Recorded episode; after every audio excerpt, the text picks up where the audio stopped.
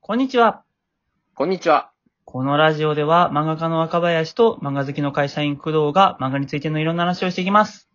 よろしくお願いします。はい。じゃあ、次のお便りに行きたいなと思います。はい。じゃあ読みますね。はーい。えー、ペンネーム、ガルパンはいいぞさんよりですね。うん。えー、初めてお便りをお送りさせていただきます。えー、自分は漫画家志望なのですが、なかなか漫画を完成させられないのが悩みです。うん。なんとなく原因は分かっていて、自分に書きたいものがないことだと思っています。全くないわけではないのですが、書くと大体これの何が面白いんだろうと思って、途中で書くのをやめてしまいます。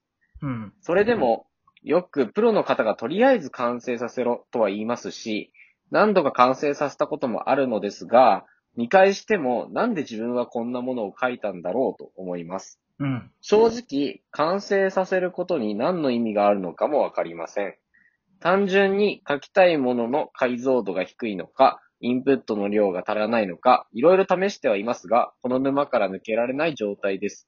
うん。先生からのアドバイスをいただければと思います。よろしくお願いします。とのことです。まあ、さっきの読んだ人と似たような内容ではあるんだけど、まあ似てはいますね。はい。もう正直完成させることに何の意味があるのかわかりませんっていうとこうが、ん、うん、うん。まあ一個特徴かなとは思ってて。そうですね。あのね、完成させることの意味っていうのはね、要はね、あの、まあ、いろいろ考え方はあると思うけど、僕なりの答えとしては、あのね、漫画を完成させることがすごい苦な人うん。そこがすごい苦だと、そもそも漫画を書き続けることなんて無理なので、あの、うんなんでしょう、慣れてっていう書き終わらせることに。そうそうそう。飯作るのと同じくらい普通のことだと思えるくらいのなんかこう、何普通のことだと思えるようになれて、みたいなさ。まあ、そうじゃないと、うん連載とかしていったときに、そうそうすそごい大変ってことですよね。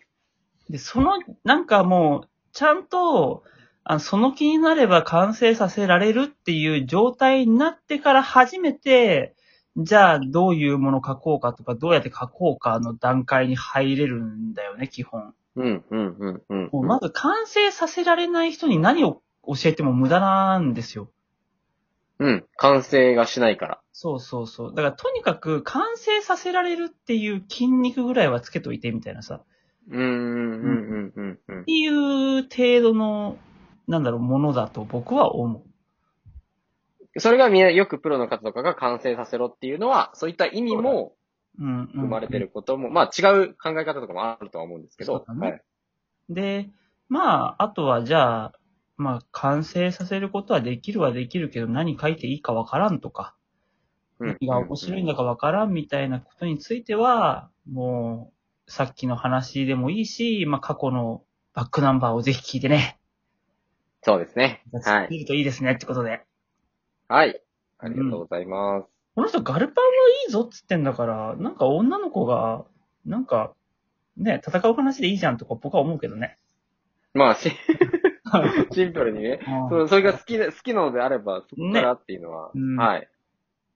まあ、そんな感じで。はい。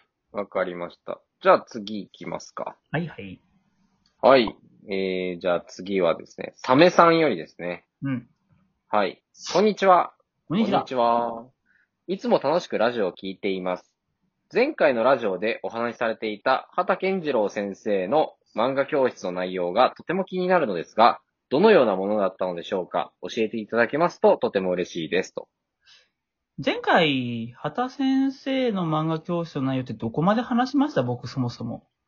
そんなに話してないけど、あのー内容、えー、がむしゃらに書く方法をあー。学んだっていうふうには言われてましたね。あ、でも、基本はそれで、はい。なんだろう。まあ、多分繰り返しになっちゃうんだろうけど、要は、まあ、紙を渡されます。はい。この紙を、まあ、8等分ぐらいにしてさ。はい。で、なんか、その、8等分した、まあ、マスの中に小さいネームを書いていくみたいなさ。うん8等分、うんうん7等分の下が4等分ぐらいかなあれなんかちょっとその辺記憶曖昧だけど、はい。で、まず1ページ目書いてって言われて、書きましたって言うと、じゃあ次2ページ目書いて書きましたっつって、それをどんどんどんどん続けていくと。あれと。いつなんかその秘伝とか奥義みたいなものを教えてくれるのかなって思っていたらば、いや実は今、とにかく何か書いてって言われて書いたでしょっつって、はいっつって、それが大事なんですよって話をされて、はい。ね、つって。秘伝とかうん、奥義とか、なんか技術とか、なんかハウツーみたいなことを考えると人は書けなくなるって言われて。うーん。で、今君はなんか、とにかくなんか1ページ目書いてって言われて、まあ、とにかくなんか埋めたでしょっつって。で、そこに意味があるんだよって話をされて。はい。それで、なんか変な技術にこだわると、なんか本当になんかこう、なんだろう、えっ、と、つまらん枠にはまったものを書こうとするっつって。うんでも、なん、か、なんか書かなきゃいけない、今すぐにっていう風な状況で何かを書こうとすると、本当にみんな、なんか、型に縛られない自由なもん書くっつって。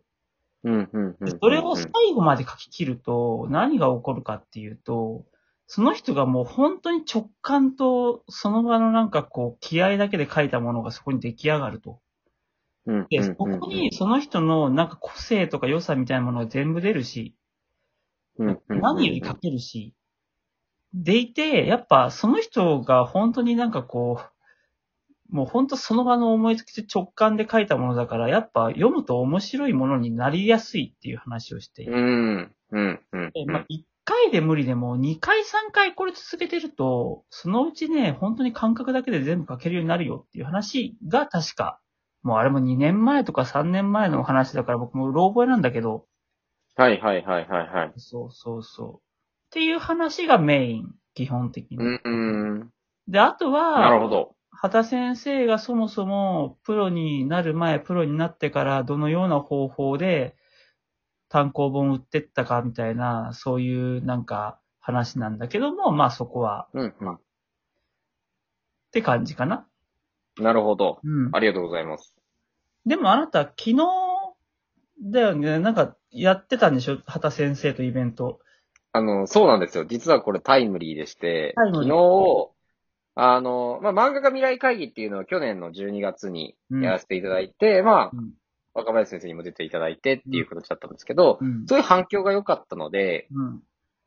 月に1回、漫画家ミニ会議っていうことを称して、うんまあ漫画家さんを1名、ないしは今後2名かわかんないんですけど、呼ばせていただいて、えー、まあちっちゃく、それを毎月9日、うん。まあナンバーナインの日ということで、9日に、えー、やっていくっていうのをうん。始めたんですね。うん。で、その第1回に昨日、畑先生に来ていただいて、うん。えー、畑先生の漫画の作り方っていうところで、あの、1時間40分ぐらいですかね。結構延長しちゃって、うん。うん1時間40分ぐらい、あのーお話を伺ってました。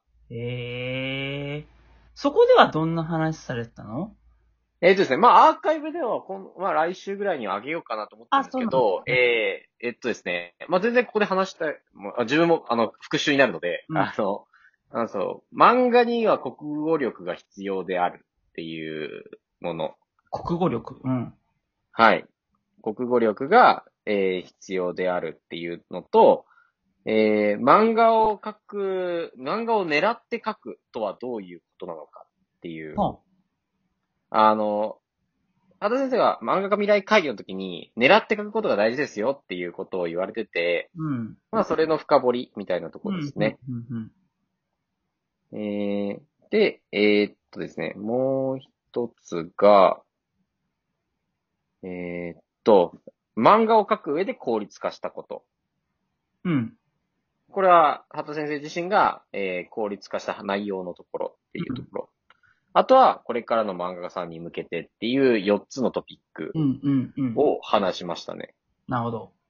まあ、かいつまんで軽く説明すると、うん。まあ、漫画を描くのに必要なのは国語力っていうのは、まあ、畑先生が、その、鬼滅の刃の後藤家先生の国語力はめちゃくちゃ高いとほう。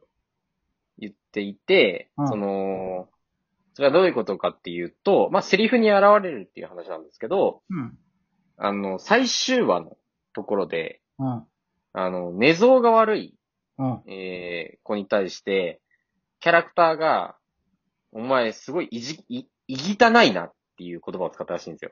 うん。うん。その、いぎたないっていう表現が、に衝撃を畑先生は受けたらしくて、そうんんな表現方法があったのかみたいな。うん。でも短くても伝わるし、言ってるキャラも立つし、すごいな、みたいなことで、うん。で、まあ、本当に小峠先生は国語力高いんだなっていうところと、あと、やっぱり国語力が高い人は、その、いろんな表現パターンを持っていて、そこから精査できたりするから、その、キャラクターがちゃんとリアリティを持たせられたりとか、わかりやすくしたりができると。